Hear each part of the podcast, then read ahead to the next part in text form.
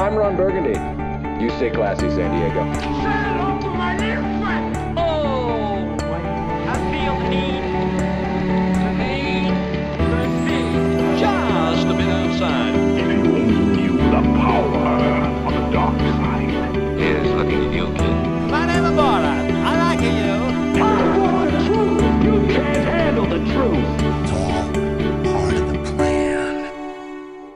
Número 10, Star Wars The Force Awakens. The Force Awakens es la séptima entrega de la famosa saga y en este caso es mi película favorita del año.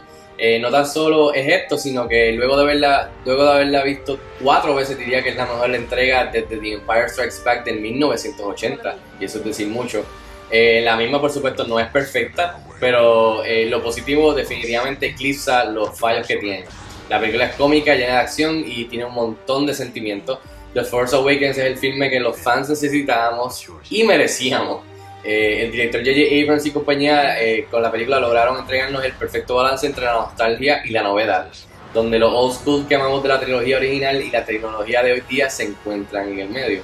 Con esta nue- este nuevo capítulo de Force Awakens, la fuerza definitivamente despertó y está aquí para quedarse y está de regreso. Número 9, The Martian. Básicamente Castaway meets Apollo 13. Eh, tan pronto leí la sinopsis de The Martian y luego salió la noticia que Matt Damon iba a ser el protagon- eh, iba a protagonizarla y que Ridley Scott estaría al mando. Pues no me pude aguantar, así que me compré la novela y la leí en mi iPad, el bestseller de Andy Weir. Eh, luego tuve la oportunidad de verla, similar a lo que me pasó en el 2014 con Gone Girl. Eh, y el resultado fue una de las mejores adaptaciones del año de parte de Drew Goddard. Eh, la adaptación fílmica de The Martian no me decepcionó para nada.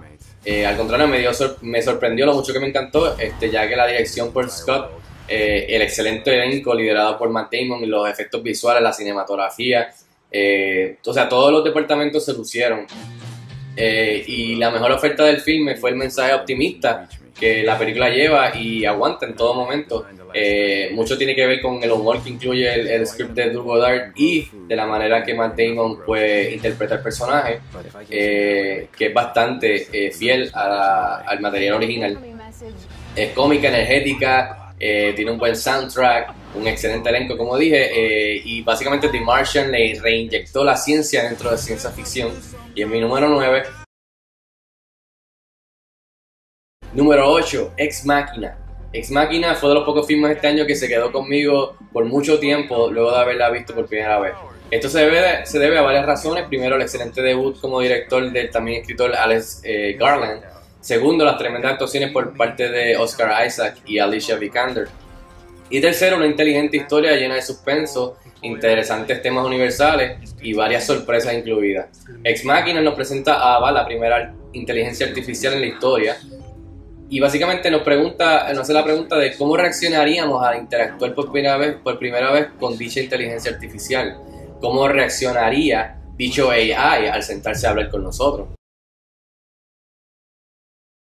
Número 7, Inside Out. Inside Out fue el gran retorno, eh, gran esperado retorno de, a forma de, parte del estudio de Pixar. La película original, imaginativa y ambicioso, eh, ambiciosa, perdón.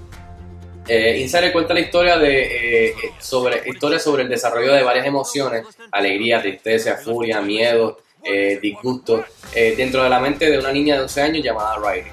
El filme ofrece un mundo divertido, lleno de colores y de diseños impresionantes y al mismo tiempo en su interior yacen temas serios eh, y pesados dignos de explorar. Desde que tuve la oportunidad de verla por primera vez, estaba muy seguro de que Inside Out ganaría el premio de mejor película animada en la, la en la próxima ceremonia de los, de los Oscars.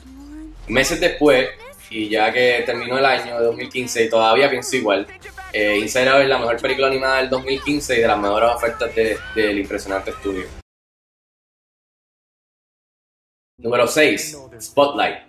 Spotlight narra la historia verídica de cómo una unidad especial de periodistas del Boston, Boston Globe des- destaparon los escándalos de pedofilia cometidos por un sinnúmero de curas en Massachusetts perdón, y que la Iglesia Católica hizo todo lo posible por ocultar y mantener callado. Yeah. La dirección y el guion de Thomas McCarthy eh, son excelentes. Además de esto, la banda sonora por Howard Shore es hipnotizante y el reparto es sensacional. El mismo incluye tremendo trabajo por Rachel McAdams, Michael Keaton, Liv Schreiber y Mark Ruffalo. Eh, y, ah, pero de verdad, el, el, el, verdadero triunfo de Spotlight es de la manera en que rinde, eh, rinde respeto a, los, a las víctimas de los hechos y ofrece tributo al trabajo investigativo de los periodistas que comprometidos en, en revelar eh, la verdad, no importa, no importara lo que pasaba, lo que pasaría. Número 5. Carol. El amor a primera vista siempre ha sido muy romántico. Ahora, un amor, un amor impedido a la Romeo y Julieta, eso es cosa de leyendas, por supuesto. Tan pronto vi Carol quedé enamorado. En este caso, mi enamoramiento fue debido a varias razones. La primordial, las actuaciones fenomenales de Kate Blanchett y Rooney Mara. Los vestuarios, la banda sonora, el trabajo de fo- fotografía de Edward Lackman y la excelente dirección por Todd Haynes fueron las otras razones adicionales muy importantes. La historia presentada en Carol es una muy bonita, triste y triste al mismo tiempo, una que te roba el corazón eh, de cualquier manera. Número 4. Sicario. Sicario, lo más reciente del director Denis Villeneuve, eh, que hizo películas como Enemy y Prisoners, fue fácilmente el mejor filme de suspenso del 2015. Desde que comienza, la cinta te lleva de la mano a su perfecto ritmo hasta culminar en un sensacional tercer acto lleno de sorpresas. Además de esto, la película es expertamente actuada por el trío de Emily Blunt, Benicio del Toro y Josh Brolin, y hermosamente filmada por el veterano de fotografía Roger Dickens. Sicario es ingeniosa, provocadora y angustiosa al mismo tiempo. Es un memorable viaje al borde de tu asiento por básicamente dos horas.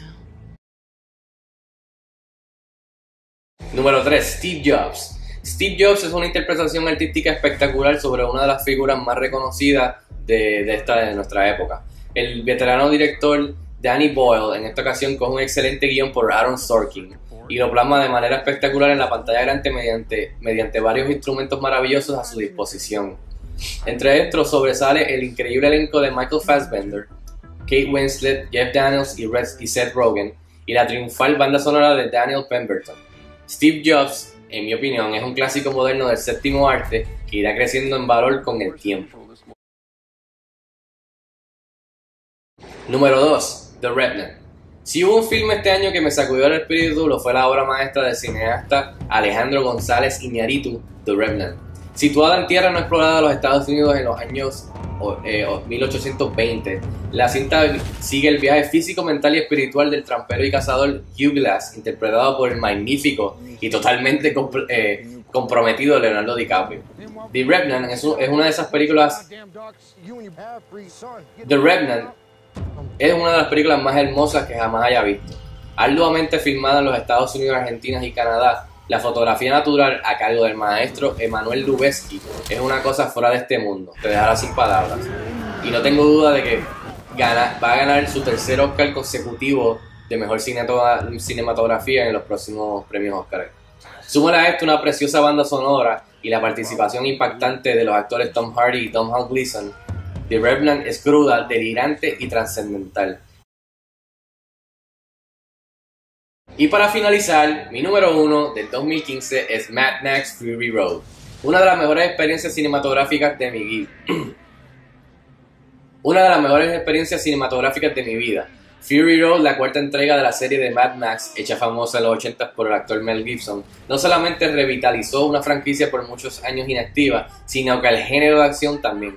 El director George Miller logró conseguir la perfecta mezcla entre los efectos prácticos y los CGI para traernos una cinta que desde que comienza no te suelta, manteniéndote al borde de tu asiento en todo momento. Incluyele, incluye una heroína de la talla de Charlize Theron en el centro de todo y el resto es historia. Lo que en un momento dado fue eh, filmes como Star Wars, Die Hard, The Matrix, Terminator 2 y The Dark Knight lograron por su género, pues eso mismo Fury Road logró por el, por el suyo. Fury Road posiblemente es la mejor película de acción de todos los tiempos.